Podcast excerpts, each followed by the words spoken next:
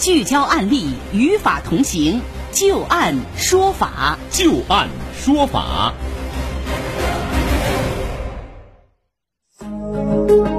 好的，欢迎大家继续关注收听由志金和律师张玉柱为您带来的旧案说法。接下来我们再来和大家说一个有关于二手房买卖的引发的纠纷，这个纠纷是有关于户口的。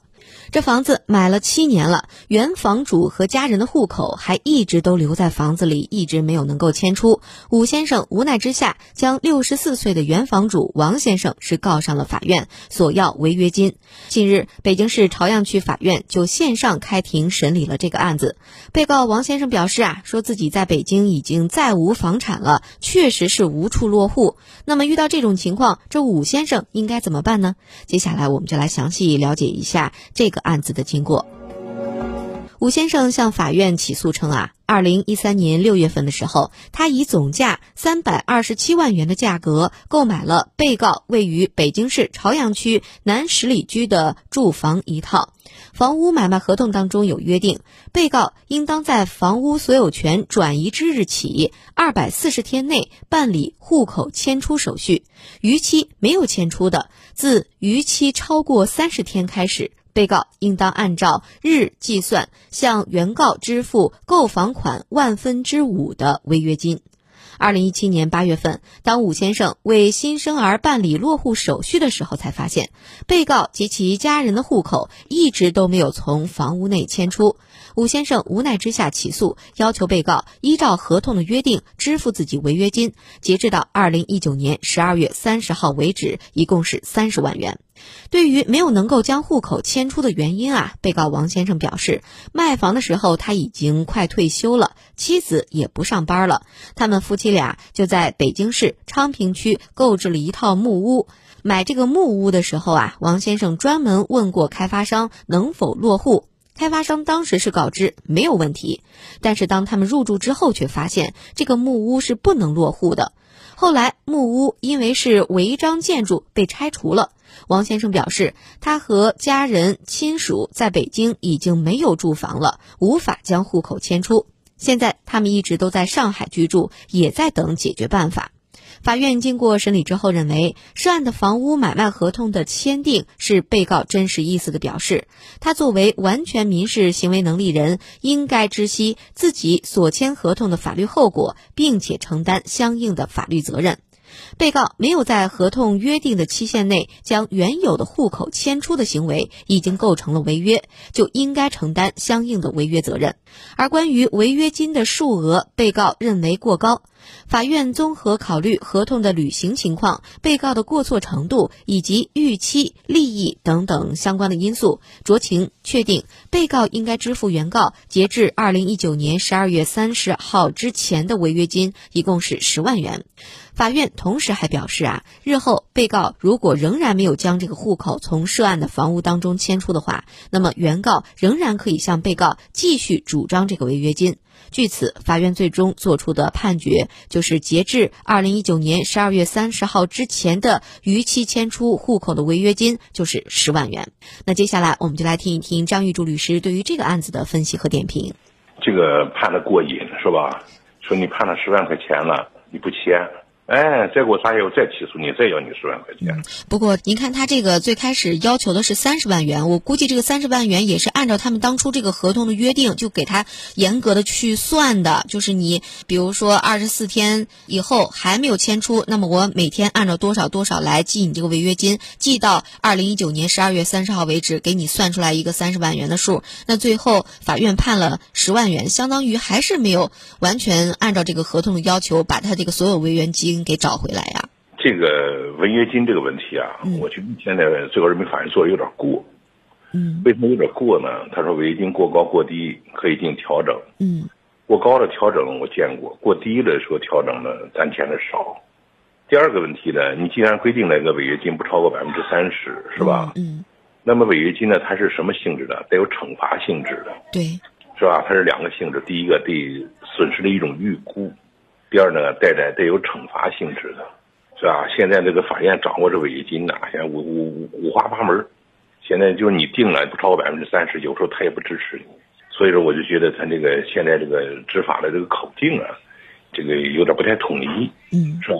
其实要我说呢，你既然规定了不超百分之三十，只要不超百分之三十，你都应该支持，嗯，是吧？谁让你违约的，是吧？你应该处罚。其实你要说过高过低了，你要到了百分之五十了，这个不排除有些人什么恶意的利用违约金这种形式来赚取利润，嗯是吧？对，当然，这种恶意的这种形式呢，这种你可以看得出来的，是吧？嗯，你其实你后来你像这个前一阵说的那个利用飞机延误这个东西，是吧？对说那个飞机延误险，结果他钻了个空子，导致最后盈利了三百万。后来这航空公司不干了，说他这个是属于骗保。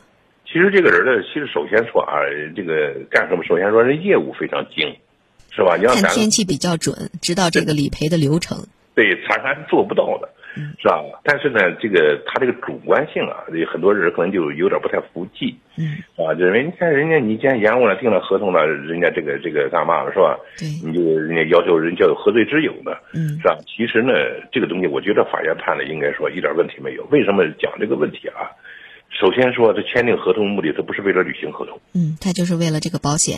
是吧？嗯其二呢，他利用自己的专业知识，他推算出这个概率来了，这个公司呢，他会进行违约，是吧？其三呢，就是说，他呢隐瞒了自己的真实目的，是吧？当然，你要说非要套合同那个诈骗罪的那个定义，是吧？嗯这个隐瞒虚隐瞒真实意图，是吧？这个编造虚假故事，诱使他人故意上当受骗，这个东西你要非要那么套吧，咱有点儿套的有点勉强。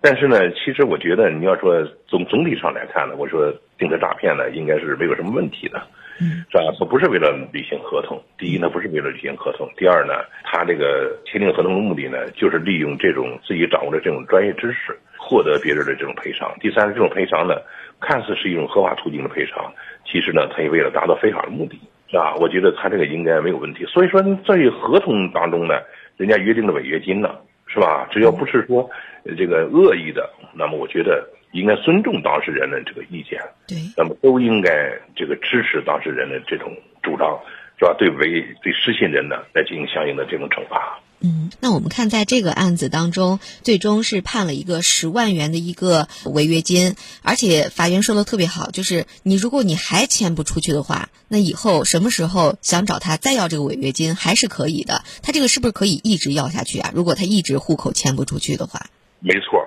这个这么要违约金呢，有的人是这么计算过，嗯，这个但是法院支持的应该比较少，是吧？为什么说，呃，你一天给我千分之二，一天给我、呃、万分之一，是吧？他他有这么一个约定，这个东西呢，应该是支持比较少，但是像他那支持了，这个这个我觉得不为过，嗯是吧？为什么这个这么讲这问题呢？因为你这个户口问题啊，如果你在合同当中没有约定，到时候他就不签，你起诉到法院，法院还真不管。哦，也就是说，如果在二手房买卖合同当中没有对户口有具体的约定，前面这个卖房的人他户口一直留在房子里，如果作为买房一方起诉的话，法院是不会支持要求他把户口迁出去的，是吗？不是，法院是不管这个案子。那我如果呃你听法院起诉，法院说回家，我们不管，该找谁找谁去，就是。哦，也就是说必须得把这个迁户口这件事情明明白白的写到这个双方的合同当中，这个是非常重要但。是写到合同当中，你说法院让他签，法院也没有权利强制要求他迁户口，因为这是一种行政权利。那应该怎么写呢？就是约定违约金是吧？只能是对对对，这个人做法非常聪明，嗯我就约定违约金，因为我我知道到时候起了法院，法院不受理啊，哦对吧？我让你签你不签呢，是不是啊？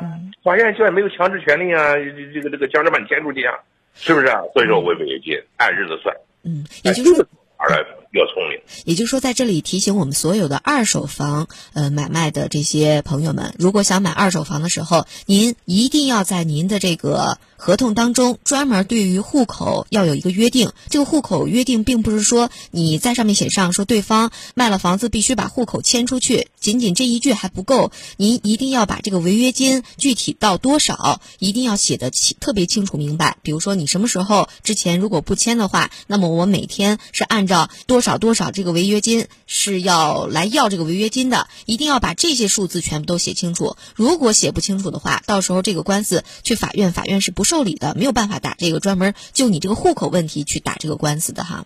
对，嗯，那张律师，您看有的时候像他这个可能有一些涉及到学区房啊，学区房里边还涉及到这个，比如说你是在我这个学区里边，我这个房子里边只能有一个孩子。去上这个学校，那如果要是之前的这个房主，比如说他占用了孩子上学的这个名额，我现在本来我是奔着这个学区房来的，但是我合同当中可能没有专门就这个学区房的这个怎么说上学条件这块有约定。那如果要是说我要求对方把这个这个事情要给我要求他给我做一些赔偿的话，这个能要到吗？你不是赔偿的问题了，这时候你是解除合同问题了。啊，对对对对，我就不想买这个房子了。不是不买，你必须得不买了。对，我就是为了这个学区来的。对呀，我合同的目的实现不了了。嗯，是吧？你是根本性违约，是吧？一个房子就就一个孩子，你家孩子用了，你再把学区房卖给我，我这还叫学区房？嗯。